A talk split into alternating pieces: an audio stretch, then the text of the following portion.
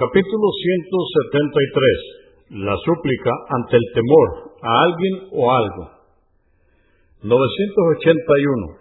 Abu Musa al-Ashari, que Alá esté complacido con él, dijo, cuando el mensajero de Alá, la paz de Dios sea con él, temía algo, decía, oh Alá, protégenos de ellos y protégenos de su mal.